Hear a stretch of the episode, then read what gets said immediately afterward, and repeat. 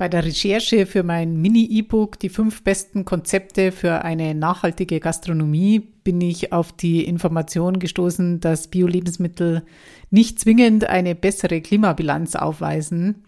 Es gibt sogar einzelne Produkte, vor allem tierische, die durch den höheren Flächenverbrauch sogar mehr Treibhausgasemissionen verursachen. Und das wirft natürlich die Frage auf, wie klimafreundlich Bio-Lebensmittel bzw. die Biogastronomie eigentlich sind. Das Thema ist sehr komplex und ich bin bei der Recherche wirklich an meine Grenzen gekommen, was, was eine differenzierte Aufarbeitung des Themas betrifft. Aber nichtsdestotrotz konnte ich einige Grundaussagen herausfiltern, die unstrittig sind und um die geht's in dieser Folge. Hallo und herzlich willkommen bei Gastrogrün, nachhaltiger Erfolg für Restaurants und Cafés.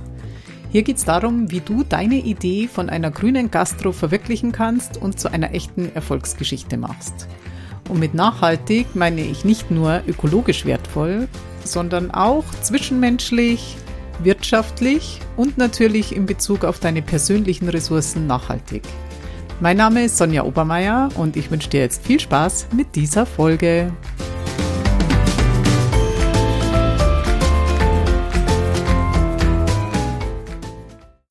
2011 habe ich den Klingelwirt, Münchens erstes Bio-Wirtshaus, eröffnet und betreibe es heute gemeinsam mit meinem Mann. Davor war ich zwei Jahre in einer Klimaschutzberatung beschäftigt und auch meine Diplomarbeit habe ich dem Thema gewidmet. Der etwas sperrige Titel war Chancen und Risiken der oberbayerischen Hotellerie im Umgang mit dem Thema Klimawandel. Und ja, die Aktivitäten der Branche waren damals, ich glaube, es war 2008, ähm, noch recht übersichtlich. Aber zum Glück ändert sich das jetzt und mit Gastrogrün und mit diesem Podcast möchte ich andere Gastronominnen ermutigen und unterstützen, sich auch auf den Weg zu einer nachhaltigen Gastronomie zu machen. Ja, inwiefern wirkt sich eigentlich die Landwirtschaft auf den Ausstoß von Treibhausgasen aus? Ähm, hier ist an erster Stelle zu nennen die Produktion von synthetischem Dünger. Die ist nämlich extrem energieaufwendig. Und diese Energie kommt nach wie vor hauptsächlich von fossilen Brennstoffen. Die Rohstoffe für die Produktion von synthetischem Dünger müssen oft importiert werden, da es in Deutschland gar keine natürlichen Vorkommen davon gibt.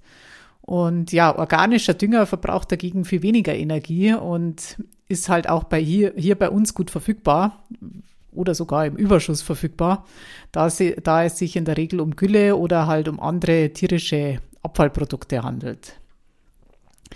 Der Dünger wird dann leider oft nach dem Motto viel hilft viel großzügig ausgebracht und abgesehen davon, dass die Stickstoffüberschüsse in Form von Nitrat unser Grundwasser belasten, gibt es noch ein anderes Problem dabei, nämlich bei der Ausbringung des Düngers bildet sich Lachgas. Und Lachgas ist ein Treibhausgas, das fast 300 mal klimaschädlicher ist als CO2. Und ja, im ökologischen Landbau wird deutlich weniger Stickstoff auf die Felder gebracht und dieser wird auch effizienter genutzt, so dass deutlich weniger Lachgas freigesetzt wird. Ähm, ein weiterer wichtiger Faktor in dem Themenfeld ist auch der Boden. Der Boden speichert nämlich CO2 und so, wirkt somit auch als Senke. Also er entzieht der Atmosphäre dieses CO2. Und beim Ökolandbau wird mehr organischer Kohlenstoff im Boden, also sprich im Humus, gebunden und reduziert dadurch auch die landwirtschaftsbedingten Emissionen. Allerdings gibt es im ökologischen Landbau weniger Erträge, so dass für den gleichen Output im Endeffekt mehr Flächen benötigt werden. Und diese Flächen stehen nur zur Verfügung, wenn sich unsere Ernährung ändert, nämlich hin zu mehr pflanzlicher Nahrung. Weil andernfalls müssten bei mehr Biolandbau am Ende dann auch mehr Lebensmittel importiert werden und dadurch würden halt die positiven Klimawirkungen zunichte gemacht. Ja, und wie erwähnt, brauchen eben, brauchen wir eben für die Biolandwirtschaft mehr Fläche und es gibt einen einfachen Weg, wie wir es schaffen können, dass uns diese Fläche zur Verfügung steht, nämlich weniger tierische Lebensmittel zu konsumieren. Durch die Produktion von tierischen Lebensmitteln entstehen nämlich um ein Vielfaches höhere Treibhausgasemissionen als bei der Produktion von pflanzlichen. Das Tierfutter stammt oft aus Südamerika und dort werden Regenwälder abgeholzt, um Tierfutterpflanzen anzubauen, wodurch viel CO2 freigesetzt wird. Und Pflanzen anzubauen direkt für den menschlichen Verzehr ist eben sehr viel effizienter, als sie erst den Tieren zu verfüttern und dann die Tiere wiederum zu essen. Und ja, das trifft auch für den Ökolandbau zu. Auch da ähm, sind die Emissionen von tierischen Bio-Lebensmitteln sind eben teilweise sogar noch höher als die von konventionell produzierten, so zum Beispiel bei Milchprodukten und Rindfleisch. Und das liegt eben hauptsächlich am Flächenverbrauch. Manche denken dann vielleicht auch, ja, ich esse jetzt lieber das regionale Rind als importierte pflanzliche Lebensmittel, weil die ja erstmal hierher transportiert werden müssen und das ja auch wieder Treibhausgasemissionen verursacht. Tatsächlich ist es aber so, dass die hohen Emissionen von tierischen Lebensmitteln dadurch bei weitem nicht ausgeglichen werden. Also der Transport spielt eigentlich eine geringere Rolle, als äh, üblicherweise angenommen wird.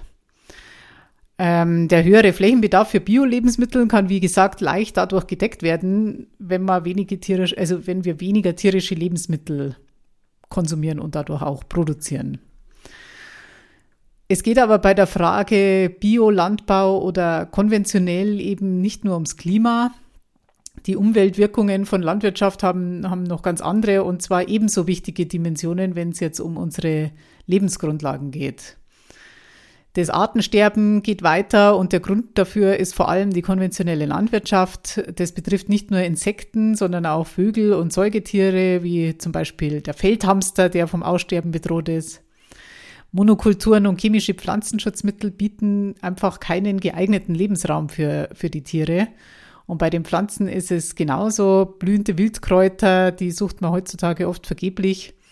Und all diese Lebens Lebewesen haben eine Funktion in unserem Ökosystem und sind damit ein zentraler Teil unserer Lebensgrundlagen. Der Boden, auf dem die Pflanzen wachsen, auf dem die Tiere leben, kurz die, die Ökosysteme sozusagen existieren, ist auch lebenswichtig für uns. Und der Boden ist wie, es ist eigentlich ein lebender Organismus, der durch die konventionelle Landwirtschaft ausgelaugt und ärmer gemacht wird. Und Biolandbau dagegen trägt durch Methoden wie jetzt zum Beispiel abwechslungsreiche Fruchtfolgen und den Verzicht auf Chemie zur Erhaltung von den fruchtbaren Böden bei. Und dann kommt auch noch das Thema Grundwasser dazu sprich Trinkwasser. Es bildet sich jetzt durch die Trockenphasen ohnehin schon immer weniger Grund, neues Grundwasser und die Spiegel sinken. Und durch die konventionelle Landwirtschaft wird das Wasser auch noch stärker belastet durch Nitrat und Pestizide.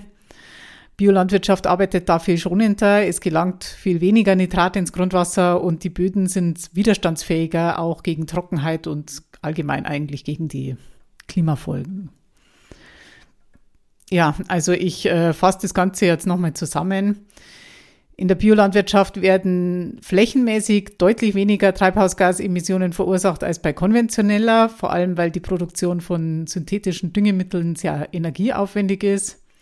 Außerdem wird bei der Bewirtschaftung der Felder von Biolandbau weniger Lachgas freigesetzt. Wenn man das allerdings umrechnet auf die Ernteerträge, wird dieser Effekt halt zum Großteil wieder aufgehoben, da Biolandwirtschaft geringere Erträge erzielt. Ähm, es gibt aber noch einen anderen Vorteil fürs Klima und der ergibt sich daraus, dass die Humusböden der Biolandwirtschaft deutlich mehr CO2 aufnehmen und speichern.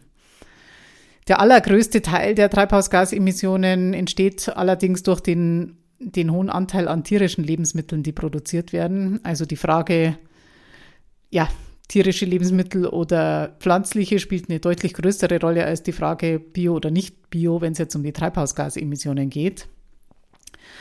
Ähm, einen echten Klimavorteil kann die Biolandwirtschaft also dann erzielen, wenn sie mit einem veränderten Konsumverhalten, also der Verlagerung hin zu mehr pflanzlichen Lebensmitteln einhergeht.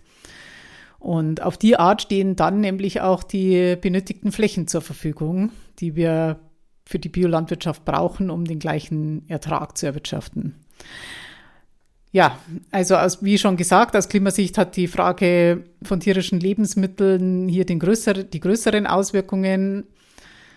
Ähm, aber im Vergleich hat eben die Biolandwirtschaft auch noch andere wichtige Umweltvorteile, die eben auch mit unseren planetaren Grenzen zu tun haben. Sie trägt in einem hohen Maße zur Erhaltung der Artenvielfalt bei, zur Fruchtbarkeit der Böden und zum Trinkwasserschutz.